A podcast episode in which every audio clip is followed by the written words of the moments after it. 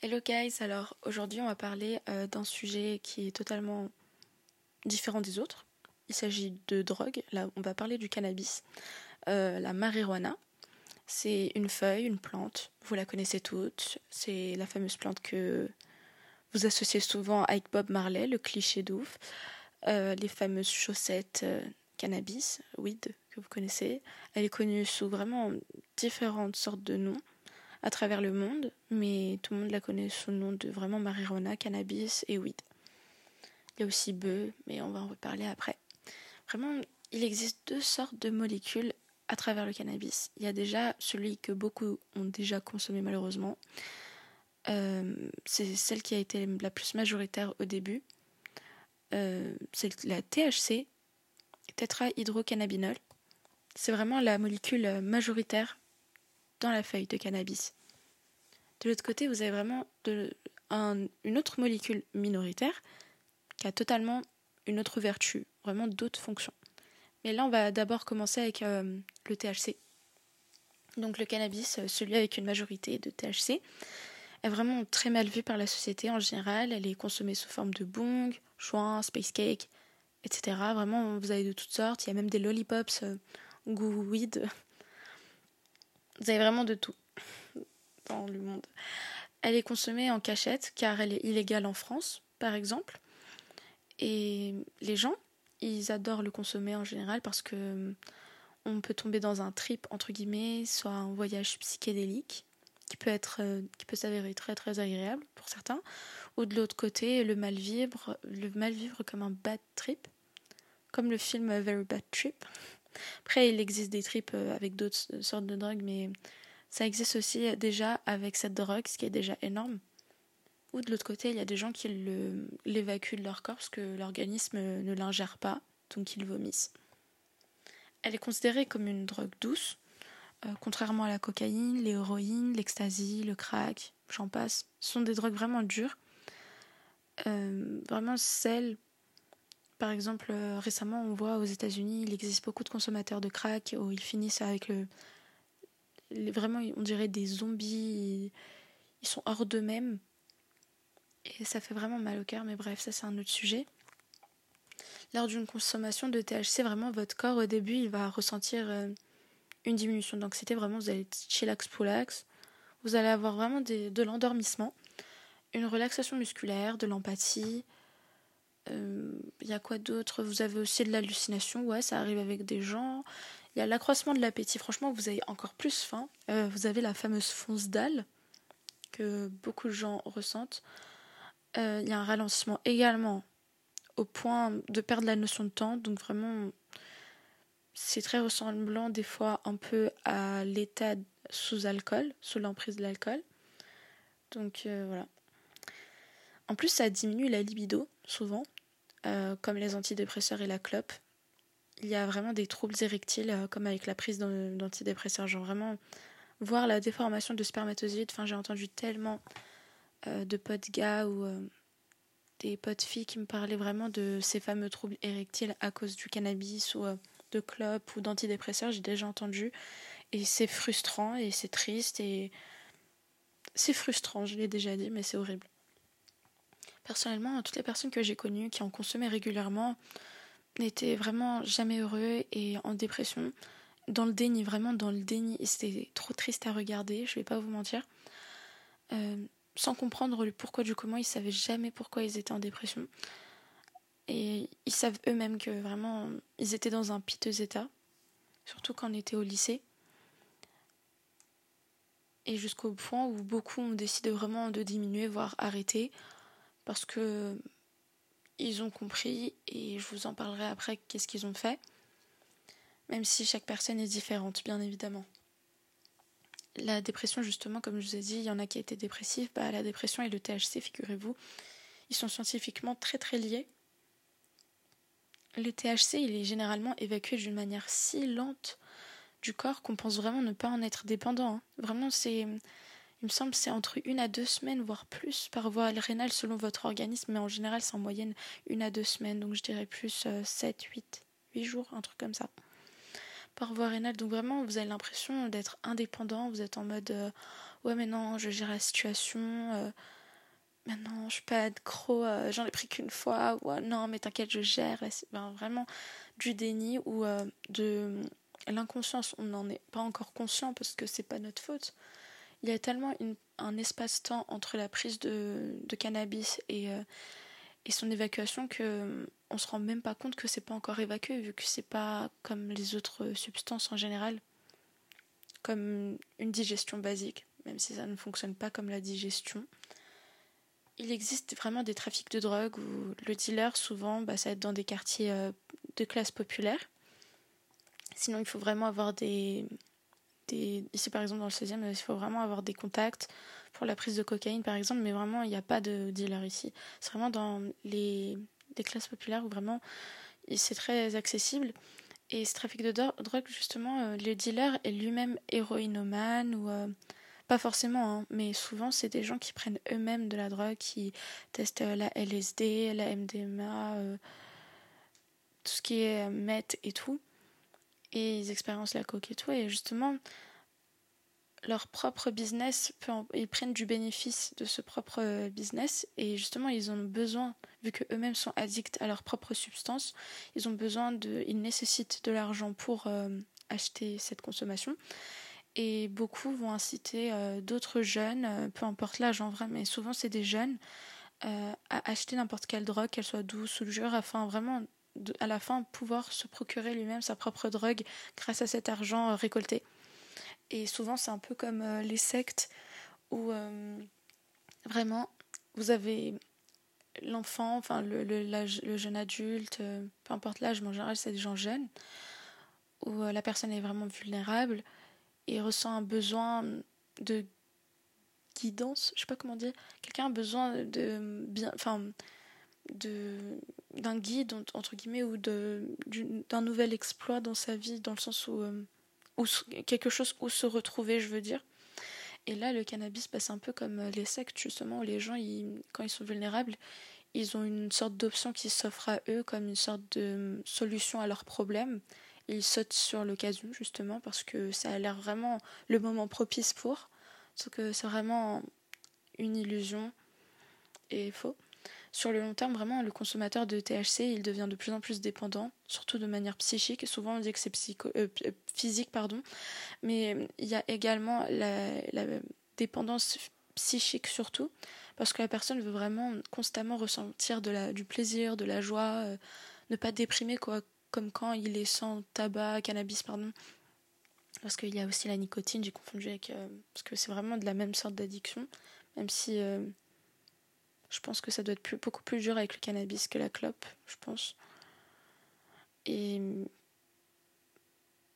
c'est vraiment ce que j'allais dire.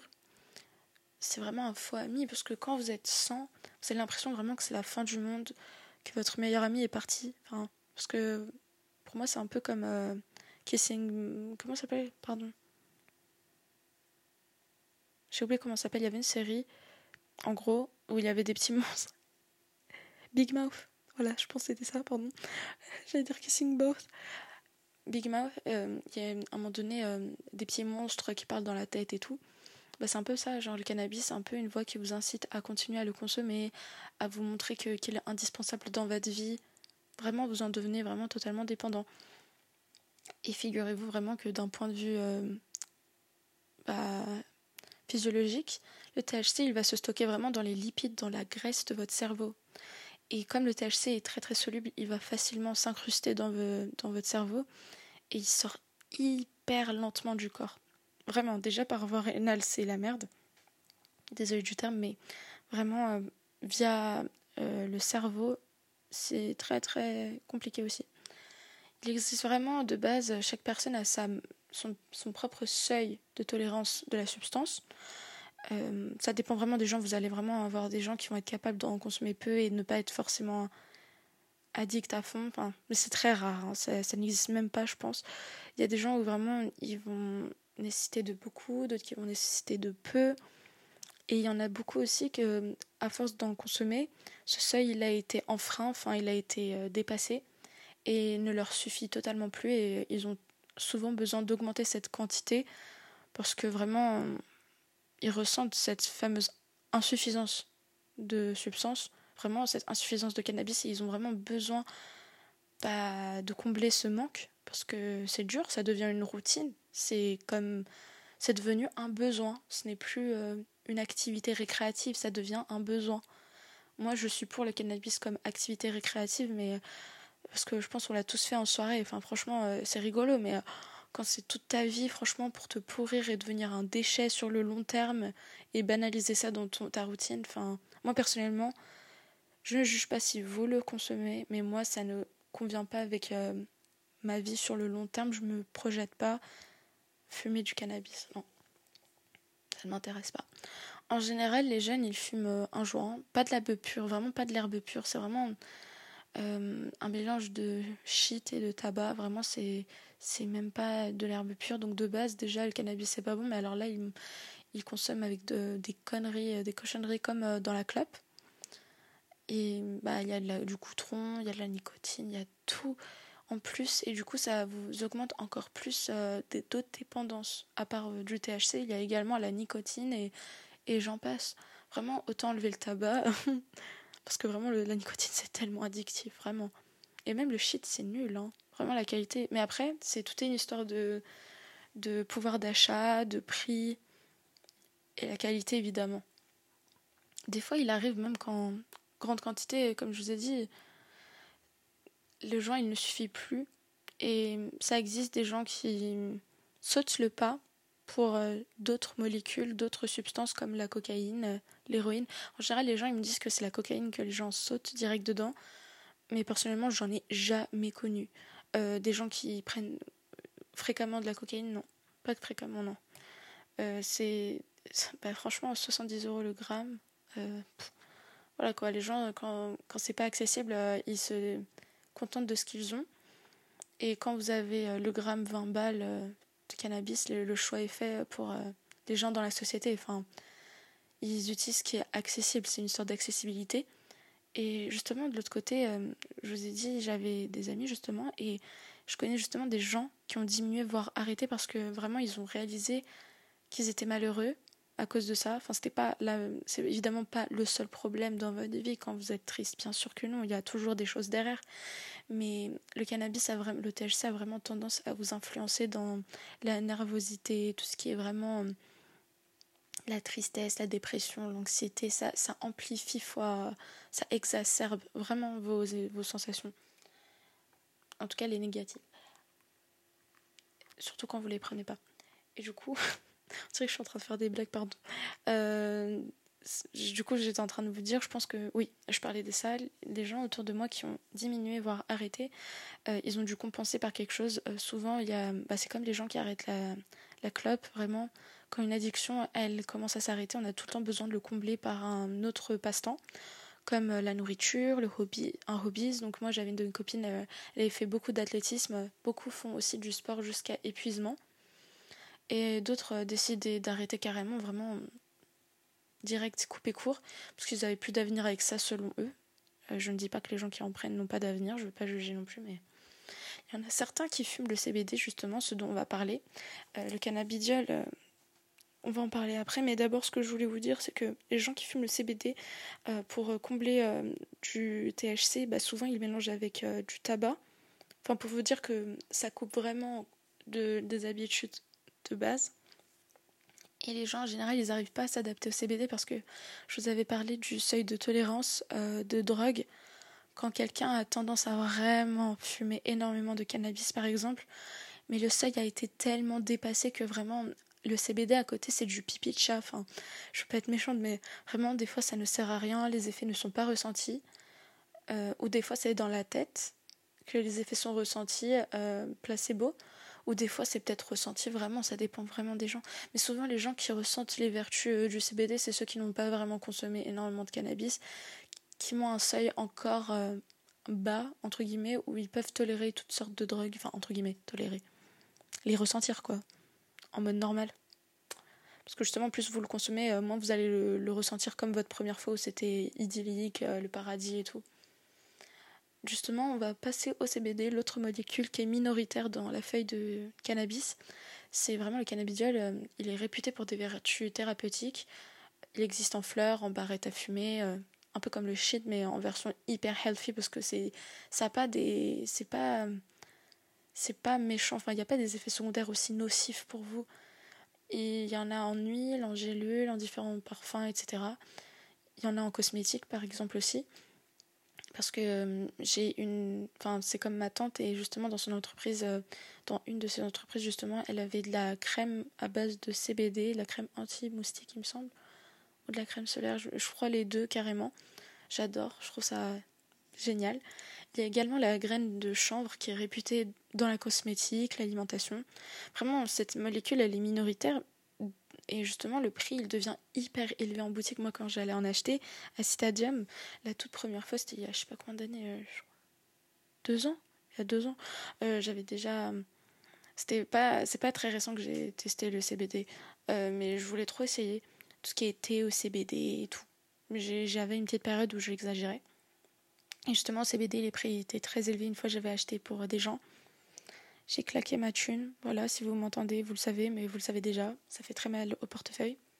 En fait, ça dépend de votre quantité et de où vous l'achetez. Il existe vraiment plein de boutiques où vous pouvez en acheter. Moi, je connais euh, quelques-unes. Et vous en trouvez très facilement, il y en a beaucoup. Et justement, le, CBD, malheureusement, euh, avant sa légalisation, a été très perçu et confondu comme le fameux cannabis illégal, le THC. Le CBD est devenu légal enfin en France euh, récemment. La France euh, est pourtant le premier pays européen du classement à avoir déjà consommé ou à consommer fréquemment du cannabis THC, ce qui est très très grave, on va dire. Mais également premier consommateur d'antidépresseurs hein. à tout va, pour tout et rien. Euh, où des gens euh, s'intitulent euh, hashtag dépressif alors qu'ils ne le sont pas. Enfin, c'est des gens qui ont été diagnostiqués pour tout et rien. Enfin, pour dire que vraiment, la France, niveau prise de drogue, enfin, pas prise de drogue, mais gérer ses problèmes, c'est compliqué. Vraiment, en France, j'ai l'impression que gérer ses, problèmes psychologiquement, ça a été très compliqué et souvent les gens comptent sur des substances plutôt que l'introspection je sais que c'est dur, mais à un moment donné, il faut. Enfin bref, c'est pas mon problème. Et c'est. Je pense que chacun a sa trajectoire et peut-être que vous deviez passer par là. Je ne sais pas du tout. Et évidemment, euh, de l'autre côté, enfin, si c'était légal le THC, franchement, ça permettrait de vendre moins de drogue en cachette, en marché noir et tout. Mais certains pensent de l'autre côté que la légalisation, elle permettrait vraiment une ouverture, une expansion de nouveaux commerces drogues euh, nouvelles au fur et à mesure, enfin genre vraiment de nouvelles molécules. Ils disent vraiment que quoi qu'il arrive, euh, les dealers ils trouveront une méthode pour euh, augmenter leur business. Enfin bref, moi je sais pas quoi en penser. Moi je pense que vraiment je suis ok pour le cannabis, mais je vais vous dire qu'est-ce que j'en pense en fait. Déjà pour la légalisation du CBD, ils avaient vraiment besoin. Le choix il dépendait vraiment des connaissances scientifiques euh, la vérification des sources en matière de molécules pour les différencier parce que vraiment s'ils ne savaient pas différencier euh, ça aurait été jamais légal déjà et on ne pourrait jamais rassurer la société vis-à-vis du CBD et justement en boutique euh, à Citadium je voyais il y avait des mamans stressées elles, prenaient des fleurs de CBD et tout. Enfin pour vous dire que toute génération consomme le CBD actuellement parce qu'il a été dédramatisé parce que c'est totalement pas le THC même si dans les fleurs il existe un pourcentage hyper minoritaire de THC qui est quand même présent, on va pas se mentir, mais c'est pas la fin du monde. Ok, on pourrait parler aussi de toxicomanie chez les consommateurs de THC, mais la drogue elle est entre guillemets douce et de l'autre côté je trouve c'est hyper hypocrite en fait dans cette société, ils n'arrêtent pas de diaboliser la drogue, enfin le cannabis, alors que à mes yeux vraiment tout extrême est mauvais, comme la prise d'alcool, le café, le sucre, la clope. Enfin, tout a été banalisé dans cette société. Euh, je dis pas que l'alcool c'est mal ou que le cannabis est mal, c'est juste que je trouve c'est bizarre de ne pas les mettre dans la même ligne quand le comportement reste identique. C'est-à-dire que quelqu'un qui prend du café, moi je connais des gens, s'ils n'ont pas leur tasse de café ou cinq tasses de café par heure, euh, ils sont morts euh, parce que évidemment leur seuil a été augmenté parce qu'ils ne tolèrent plus la même, enfin ils ne, ils n'ont pas la même tolérance qu'avant. Et de l'autre côté, il y a aussi euh, les enfants. Euh, moi, je me souviens, quand j'étais petite, euh, si j'avais pas mon dessert, le sucre, il y a une période, j'étais à fond dans le sucre. Vraiment. Et même la clope, comment c'est compliqué. Enfin, pour vous dire, vraiment, c'est très, très addictif. Et certes, le THC, c'est vraiment un faux allié du consommateur qui pense euh, en avoir besoin, enfin, qui ressent le besoin carrément. Avant, c'était carrément, c'était un truc récréatif. Moi, je suis pour tout ce qui est récréatif, je vous ai dit. Mais quand c'est euh, pour échapper à la réalité, euh, subvenir à un besoin qui n'est pas réel, tel que se rassurer alors que il y a d'autres méthodes, voilà quoi. franchement, je pense que bah, justement, quelqu'un qui qui est consommateur de THC, il pense vraiment que ces problèmes ils vont se régler en un, en un claquement de doigts pardon, euh, grâce à, juste euh, quelques tirs de joint. Enfin, vraiment, c'est un faux ami. Le cannabis a été trop diabolisé aussi de manière très hypocrite euh, aussi, vraiment. Quand de l'autre côté, l'alcool en excès euh, peut résulter à de la cirrhose, euh, quand de l'autre côté, vous avez également l'antidépresseur, euh, même s'il vient, il provient d'industries pharmaceutiques, il reste une drogue dure à s'en sevrer pour certains.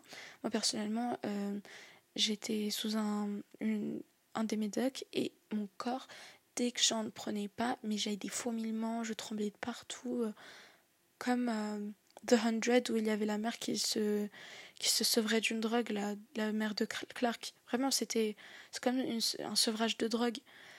Euh, vraiment, faites attention avec qui vous consommez si jamais vous le faites, même si je vous, vous incite pas, je vous le déconseille.